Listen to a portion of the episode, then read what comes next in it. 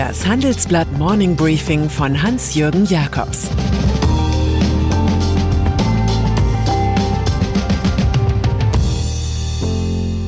Guten Morgen allerseits. Heute ist Mittwoch, der 19. August. Und das sind heute unsere Themen. Jens Spahn und die Narrenfreiheit. Entwicklungshilfe durch Tesla. VW beweint Golfunfall. Im Folgenden hören Sie eine kurze werbliche Einspielung. Danach geht es mit dem Morning Briefing weiter. Dieser Podcast wird präsentiert von der Fiducia und GAD, im unternehmenseigenen Podcast der Experten für Banking und Informationstechnologie dreht sich alles um Leben, Arbeiten, Banken und Sicherheit der Zukunft. Von Transformation über Blockchain bis hin zu KI spricht Sarah Ochs mit ihren Gästen über die Trends von morgen und übermorgen. Der Podcast ist auf allen gängigen Streaming-Plattformen verfügbar. Weitere Informationen und den Link zum Podcast gibt es in den Show Notes. Karneval man muss kein Hellseher sein, um angesichts steigender Corona-Zahlen eine neue Debatte um Grundrechte der Deutschen vorherzusagen. Scharfe Bußgelder für Fahrlässige beim Virenschutz, die Angela Merkel befürwortet, geben einen ersten Vorgeschmack.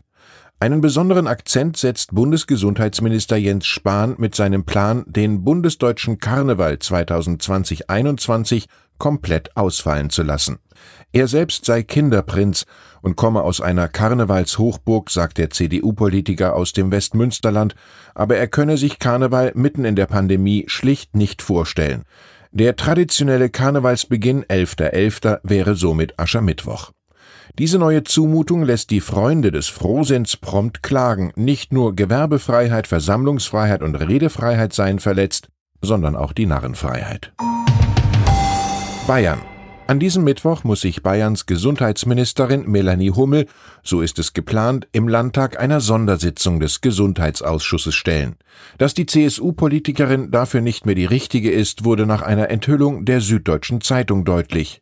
Demnach wusste Hummel nicht erst seit Mittwoch vergangener Woche, wie sie es stets dargestellt hat, sondern vielmehr schon zwei Tage zuvor, dass viele an Autobahnen und Bahnhöfen Getestete extrem lang auf ihre Covid-Resultate warten mussten.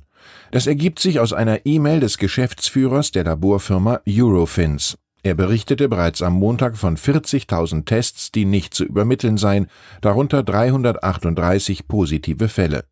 Auch an Hummels Ministerbüro ging die Mail. Erst 54 Stunden später informierte die CSU-Frau die Öffentlichkeit über 44.000 überfällige Tests, darunter mehr als 900 positiv. Tesla Deutschland setzt auf den Tesla-Effekt, wie wir das in unserem aktuellen Titelkomplex nennen. Die Fakten sind eindeutig. Da ist der US-Produzent elektrifizierter Autos des Elon Musk, der erst im Februar mit den Vorbereitungen für eine neue Fabrik im brandenburgischen Grünheide begann und doch schon im nächsten Sommer die ersten Fabrikate vom Band rollen lassen will. Und da ist andererseits der ganz in der Nähe liegende Hauptstadtflughafen BER, der Ende Oktober loslegen will, 14 Jahre nach Baubeginn und 3000 Tage nach dem ursprünglichen Starttermin. Tesla zeige, was möglich ist, wenn politischer Wille sowie effiziente und schnelle Bearbeitungsläufe bei Verwaltung und Gerichten auf Umsetzungswillen in Wirtschaft und Industrie treffen, sagt CDU-Politiker Thomas Bareis, der Mittelstandsbeauftragte der Bundesregierung. Prägnanter sagt es Autoprofessor Ferdinand Dudenhöfer, Tesla gibt uns Entwicklungshilfe. Unsere Zulieferer werden mitgezogen und auch die Autobauer. AfD Schlag auf Schlag geht es zu bei der AfD in Brandenburg. Andreas Kalbitz, rechts außen der Ultrarechten, gibt sein ohnehin ruhendes Amt als Fraktionschef auf. Auslöser ist ein freundschaftlicher Boxhieb gegen den Fraktionsgeschäftsführer Dennis Holoch, wie Kalbitz seine faustische Tat nennt. Der körperliche Kontakt führte allerdings in aller Freundschaft zu einem Milzriss bei Holoch und zu Ermittlungen des Staatsanwalts. Die jüngste Entwicklung bestätigt Co-Parteichef Jörg Meuthen, der den Parteiausschluss der Führungsfigur des rechtsextremen Flügels betreibt. Am Freitag wird das Berliner Landgericht über Kalbitz Eilantrag gegen die Annullierung seiner AfD-Mitgliedschaft entscheiden. USA. Eine wirtschaftliche Radikalkur hatte CEO Louis DeJoy der US-Post verordnet. Er selbst und auch Präsident Donald Trump hatte deswegen, zum Kummer der Demokraten, bezweifelt, ob es im November eine korrekte Briefwahl geben könne. Fatal, aufgrund der Corona-Krise dürften diesmal viele Amerikaner genau davon Gebrauch machen wollen. Nun auf einmal garantiert der Manager doch ein ordentliches Wahlprozedere und verschiebt Reformen und Umstrukturierungen in die Zeit nach der Wahl. Die Wahlpost, so die Joy, werde pünktlich und innerhalb unserer gut etablierten Servicestandards zugestellt. Die Demokraten sind dennoch alarmiert, auch weil der Post-CEO ein bekannter Spender von Trump und seinen Republikanern ist. Am Wochenende lassen sie über ein Gesetz abstimmen, das Kürzungen im Postbetrieb generell verbieten würde. Die jüngsten Maßnahmen der Post hält die demokratische Spitzenpolitikerin Nancy Pelosi für unzureichend. Managergehälter für die CEOs der 350 größten US-Konzerne fallen Einkommensgewinne auf die Konten wie Manna vom Himmel.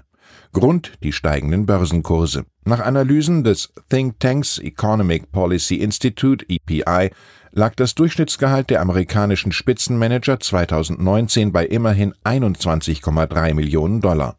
Es war damit 320 Mal höher als das durchschnittliche Salär der Arbeitnehmer.